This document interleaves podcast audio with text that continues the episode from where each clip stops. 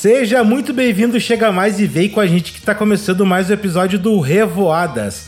Eu sou arroba Thierry Amaral Oficial. Eu sou arroba eu Junior Gama. E lembrando que sempre que você ouvir essa corujinha, é sinal que você deve ir lá no Instagram e seguir o nosso perfil, arroba Revoadas. Segue também arroba Thierry Amaral Oficial. Arroba eu Junior Gama. E bora lá, hoje nós vamos falar sobre a relação povo brasileiro, seleção de futebol. Quais são as regras, Gama? Vamos lá, regra número 1. Um. Não vai lhe ofender. Regra número 2. Não vai lhe ficar ofendido. Regra número 3. Não vale soco na cara. Bora lá ter uma revoada de ideias? Bora lá ter uma revoada de ideias. É brincadeira, hoje é um episódio. Uma amizade. Explicando rapidinho. Primeira coisa, hoje a gente vai fazer um episódio muito, mas muito perto da hélice, porque a gente vai chegar em campos de economia, política, futebol, religião. religião. Porém, o contexto vai ser a relação das nossas reações com o desempenho da seleção brasileira de futebol. Todos os outros pontos serão apenas dados.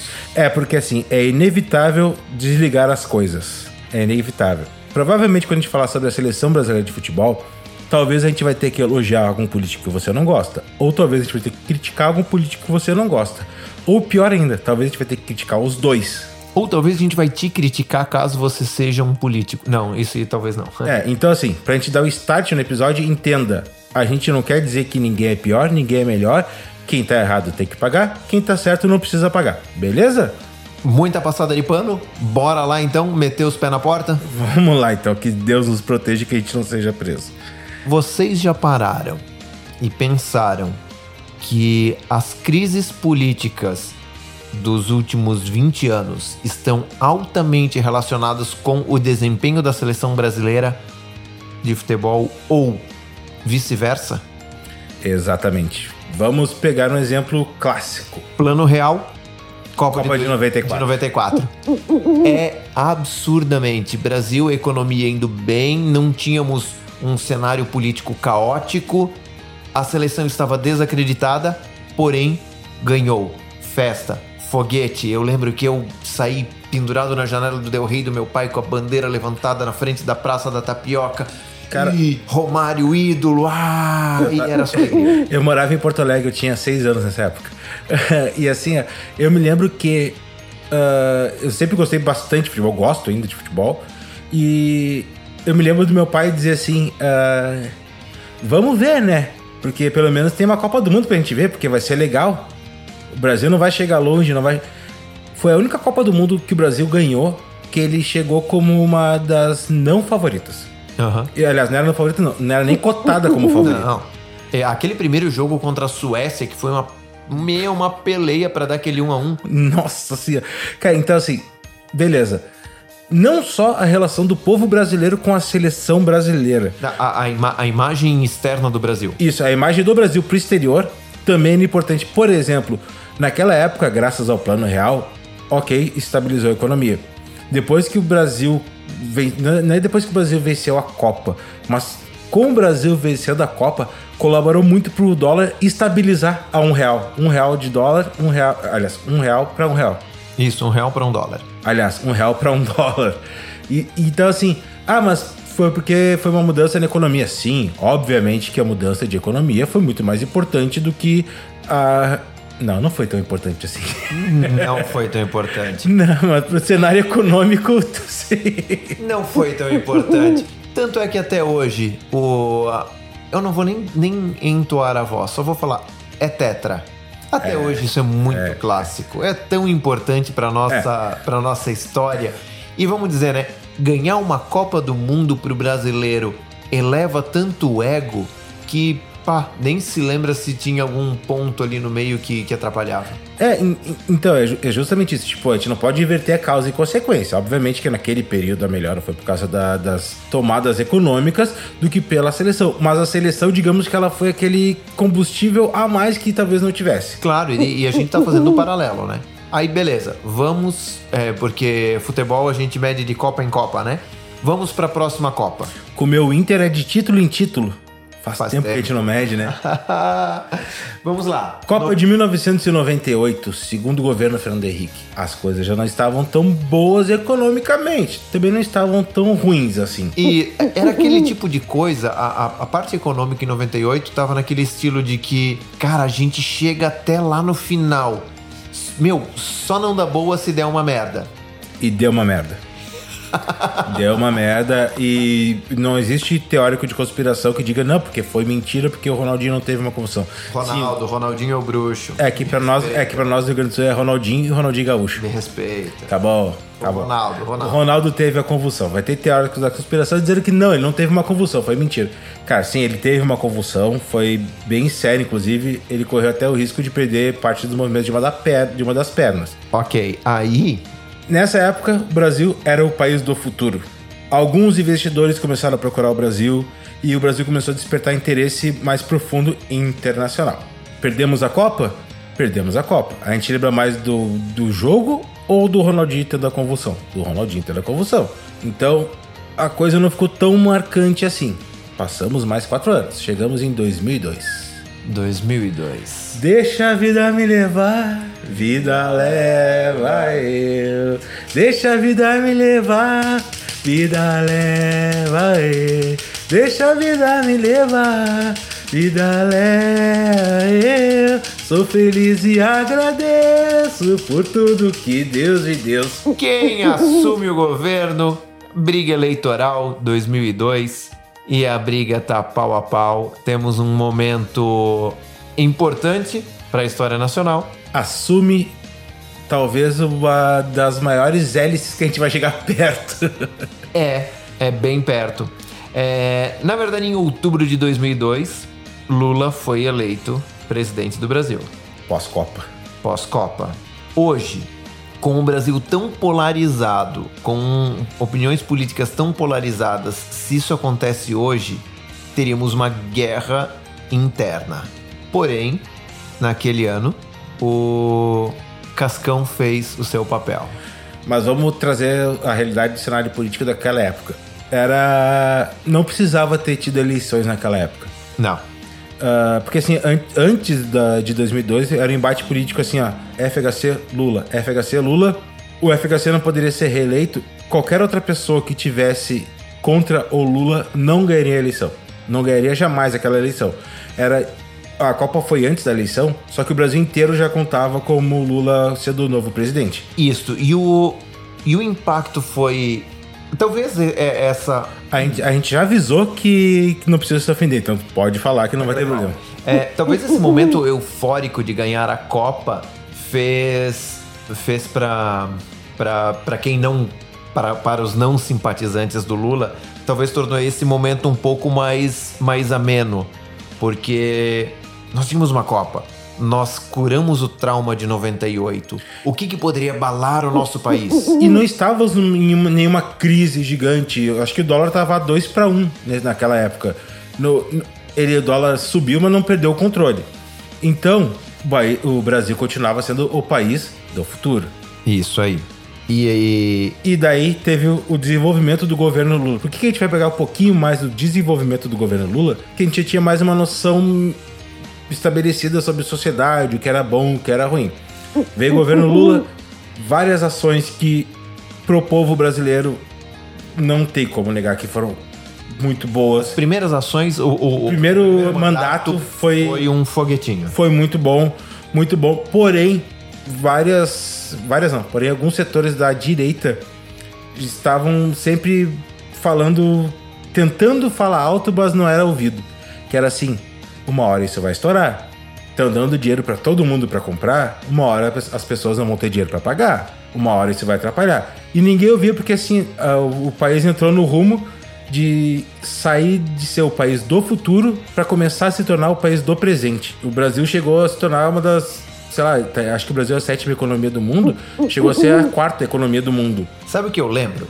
É, é para mim a situação Lula, Lula PT, é mais ou menos assim teu pai cuida da grana na tua casa. Ele não deixa comprar nada. Ele até compra uns negocinhos e tal. Pô, ele começa a comprar muita coisa. Cartão de crédito.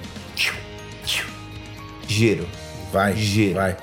e sai e tu pensa assim, cartão de crédito é um dinheiro que eu tenho. É. Só que tu esquece que vai vir a fatura. É.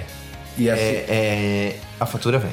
e, assim, e nessa época do segundo mandato do Fernando Henrique, na verdade antes ia vir pela- pelo contexto histórico, mas agora eu vou pegar mais pelo contexto mais recente que a gente lembra. Os embates políticos, eles eram quase que questão de vida ou morte. Por exemplo, em debates políticos, não tinha essa, essa calmaria que existe hoje de réplica, tréplica, um fala. Cara, era uma questão assim, era. Mais pesado. Era muito mais pesado, mas não pesado de agressão de pessoal. Era mais pesado de, de trazer coisas um do outro e defender o que queria e dizer porque que ele estava errado. Beleza, vencemos o primeiro mandato do Lula, Brasil no caminho de seu país do presente. Vamos para 2006. Quadrado mágico. Adriano, Ronaldo, Robinho, Kaká, Só um Ronaldinho. pouquinho, só um pouquinho que essa, essa, seleção, essa seleção merece um puta que pariu que time. Puta, cara, é o melhor time, é a melhor seleção brasileira. É a melhor seleção brasileira de, dos últimos 20 anos. Sente o peso da estreia. Dida, Cafu, Lúcio, Juan, Roberto Carlos, Emerson, Kaká, Ronaldinho, Zé Roberto, Adriano, Ronaldo. Simplesmente nove campeões do mundo. E outra coisa, tem uma propaganda da Nike até hoje que ela virou um- um- uma vinheta que é um gol que o Brasil faz no Chile, que a bola sai do zagueiro na linha de fundo do seu próprio campo. Eles atravessam o campo inteiro e terminam o gol fazendo uma tabela na pequena área. Puta que pariu, que time! Sério, era no papel era o melhor time que a seleção brasileira poderia ter desde 82. E aí vamos lá. Primeira fase, 1 a 0 na Croácia, 2 a 0 na Austrália, 4 a 1 no Japão. Passa para a segunda fase, pega a Gana. 3 a 0 em Gana. Ronaldo, Adriano e Zé Roberto. Nesse jogo, o Ronaldo vira o maior atirador da Copa. Só- Até chegar o close e. E aí a gente chega na fatídica partida contra a França.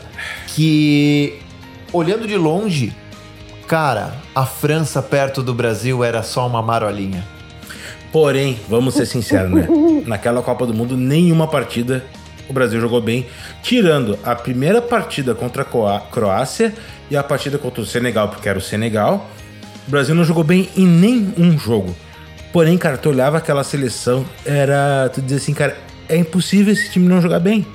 É impossível essa coisa não dar certo. E daí chegamos contra a França. A galera se lembra mais da ajeitada do Roberto Carlos na meia do que como foi feito o gol, da jogada, da cobrança de falta invertida no segundo pau.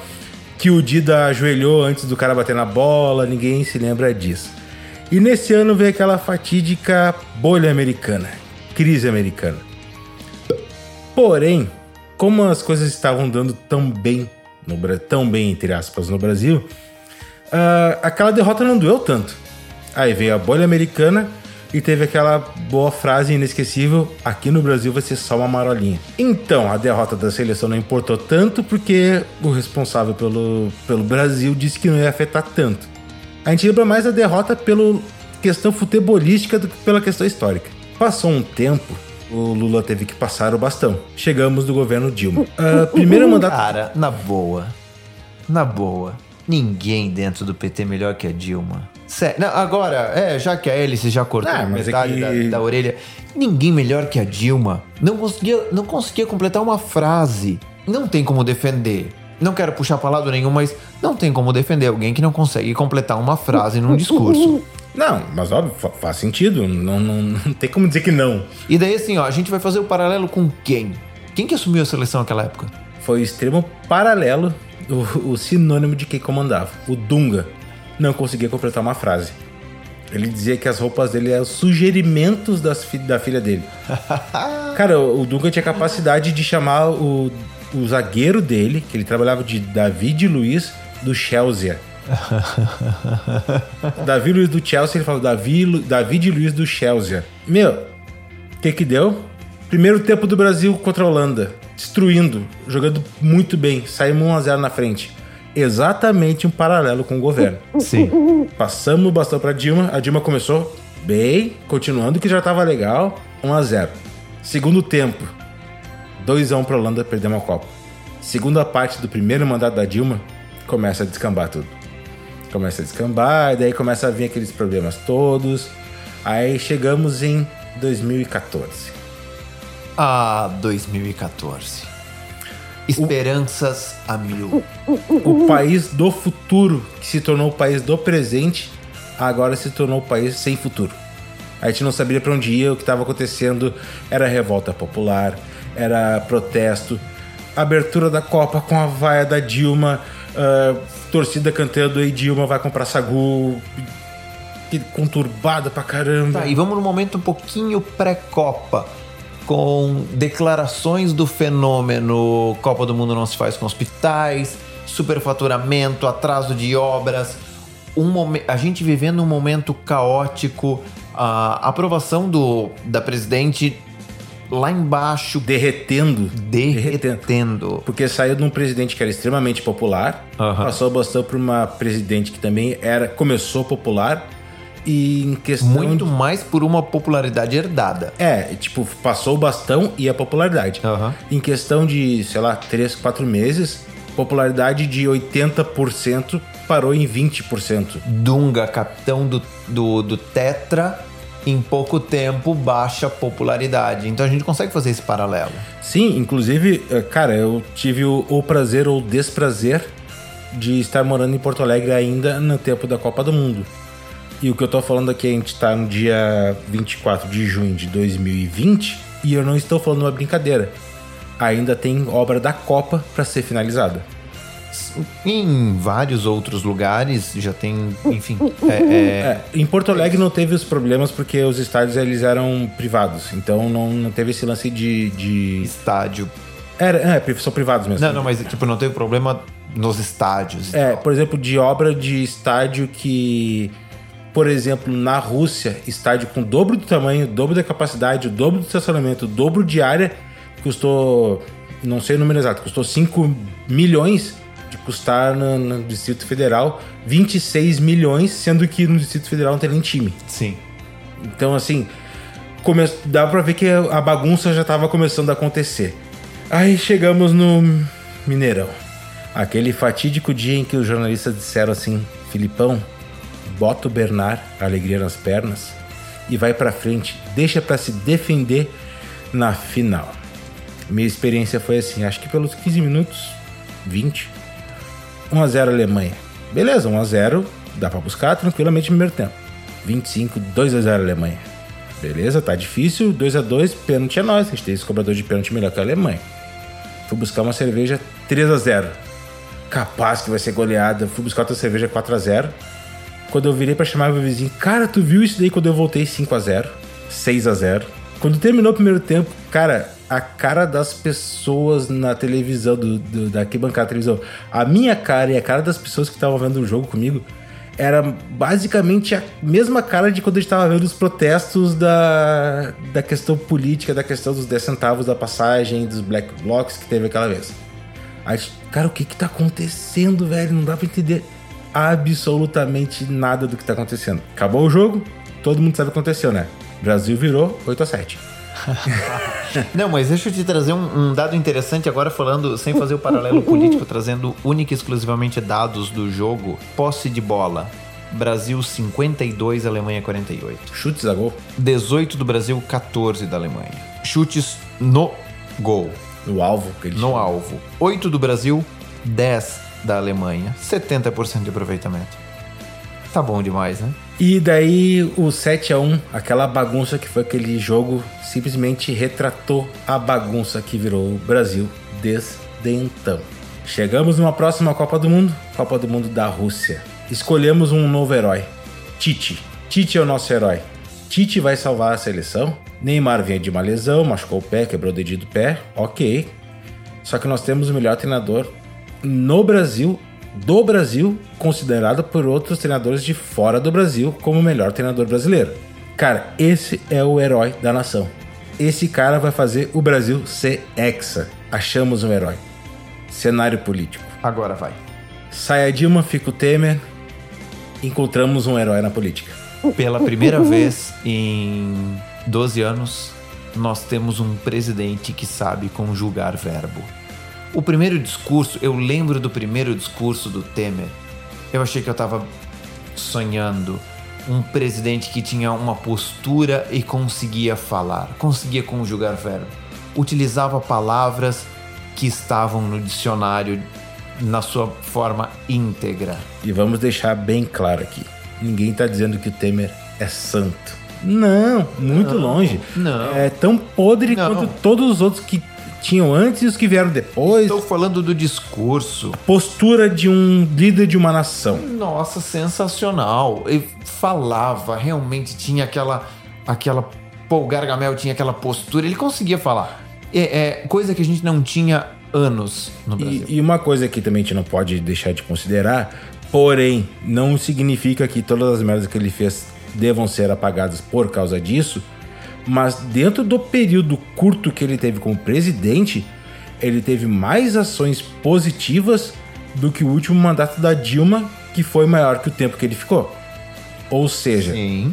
dentro do que ele teve de tempo, ele fez algumas coisas bem legais, só que isso não anula as coisas podres que ele fez e ele merece pagar pelas coisas podres que ele fez. Uhum. Beleza. Chegamos lá na Copa, voltamos para a Copa de 2018. Achamos um herói. O herói da nação, o salvador da pátria, o Tite. O que que acontece? O Tite. É, é, não, quando falou o Tite me deu uma me, até uma Adenor, Adenor Bach, o senhor Tite. O que que aconteceu na política? E faz todo sentido o caminho político que o Brasil teve.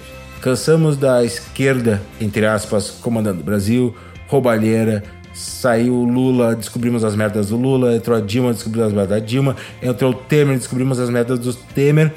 Cara, se a esquerda não tá dando certo, a lógica é vamos pro outro lado. E assim, ó, não vamos um pouquinho. Vamos lá pra extrema. É, porque o Brasil. Se joga. O Brasil ficou um tempo na, esquerda, na extrema esquerda. E faz sentido e não é errado nem certo. Enfim, tu julga como tu quiser. Mudamos para. O problema é teu, se julga e diga. É, tu não, é isso. tu julga isso do jeito como tu quiser. Aí o Brasil, obviamente, tomou o sentido oposto. Achamos o herói da nação. Jair Messias. Achamos o herói da nação, é isso que vai resolver a nação. Resumo da história. Acabou a Copa, aí tinha o herói, que era o Tite, virou vilão, perdeu a Copa. Nada do que ele faça certo. Elegemos o herói, Bolsonaro. Talvez ele possa estar virando vilão. Se for para seguir essa linha de paralelo, seleção brasileira de futebol com cenário político e econômico, pensem, nesse exato momento, nem futebol tá rolando. Exatamente. Cara, profundo isso e preciso, conciso e objetivo. Porém, porém, entretudo, sobretanto. Entretanto, sobretudo. Gente. Entretanto, sobretudo, não é obstante, ah. entre todavia e caramba.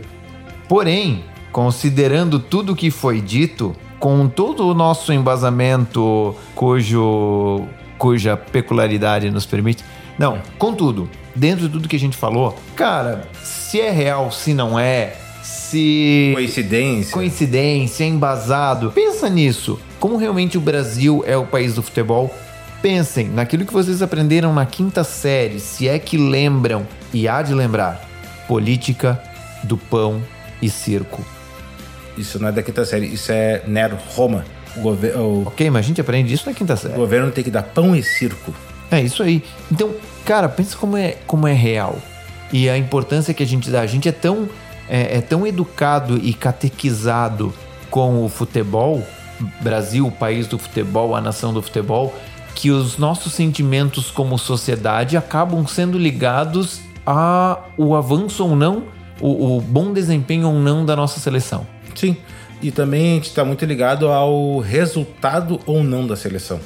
94, uma seleção ruim, ninguém levava fé. Ganhou, virou a salvação. Ok. E outra coisa também é, em todos, em todas as situações, política e futebol, sempre esperamos o tal do Messias.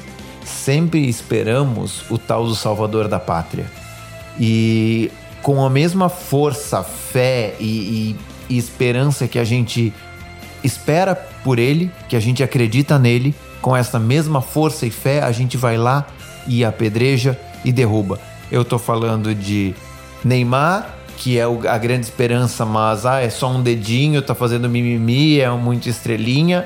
Tô falando das esperanças que se jogavam em Lula e depois, cara, destrói, enfim, e, e não presta. Ok, fez errado, vai pra cadeia. O famoso This is the guy. É, isso aí. Enfim, a esperança que, se, que foi colocada em cima do, do Messias, que é Messias mesmo por batismo, só por isso. Mas enfim, a gente joga muita esperança e muita fé de que vai ter o salvador da pátria, vai ter o salvador da seleção. Cara, papo coach. Pensa numa parada. Não tem salvador, não tem política pública, não tem economia que resolva se tu não faz a tua parte. Não tem Tite que resolva se não tem jogador que cumpra o que tem que fazer. É isso aí. Não é uma questão de esquerda ou direita, a gente só trouxe paralelos aqui. E uma coisa que talvez que tu deva pensar melhor é que não existe pivô salvador da pátria. Talvez exista uma pessoa que trabalhe pelo certo. E geralmente a pessoa que é salvador da pátria, ela tem que buscar o agrado aos que julgam ela salvador. Por exemplo, o que aconteceu com Lula, ele buscou muito a, a, a questão de, de mostrar para os pobres que ele ajudava os pobres, porém dava para ver que não era isso. O que talvez esteja acontecendo agora com o Bolsonaro, que ele mostrou que ele queria ajudar os, uh, enfim, a iniciativa privada e deu para ver que não é isso. O Tite, que ele ia fazer o Neymar jogar e o Neymar não jogou. Então, não é o Messias que vai fazer o que a gente quer. É a gente sabendo usar os nossos recursos, voto, opinião, força. Uh, e eu vou dar uma dica de livro para nós dois hoje para encerrar esse episódio, por nós dois, que é um livro que vale a pena ser lido, relido, lido de trás para frente, que é Mário Prata entrevista uns brasileiros. Basicamente é uma entrevista fake, obviamente, mas dentro de contexto histórico. Então tu vai ler coisas desde Pedro Álvares Cabral até se eu não me engano, Fernando Collor. Vamos ficando por aqui antes que sobe só os bracinhos na hélice assim? Bora lá, porque olha, hoje revoamos legal. Beleza, a partir de agora tá liberado o soco na cara. Beleza? Ok, vamos quebrar tudo. Semana que vem, se os deuses do podcast permitirem, a gente vai de volta. Estaremos com força total e revoando novamente. Eu tenho uma indicação de podcast. Quem ouviu o Contém um Gama das últimas semanas viu que eu fiz um crossover com o pessoal do Pulso Empreendedor de Lages, então segue eles também, ouve o Pulso Empreendedor. Soco na cara! Agora dali, agora dali! Arroba Revoadas! Falou! Falou, valeu! Para, meu, acabou já, cara.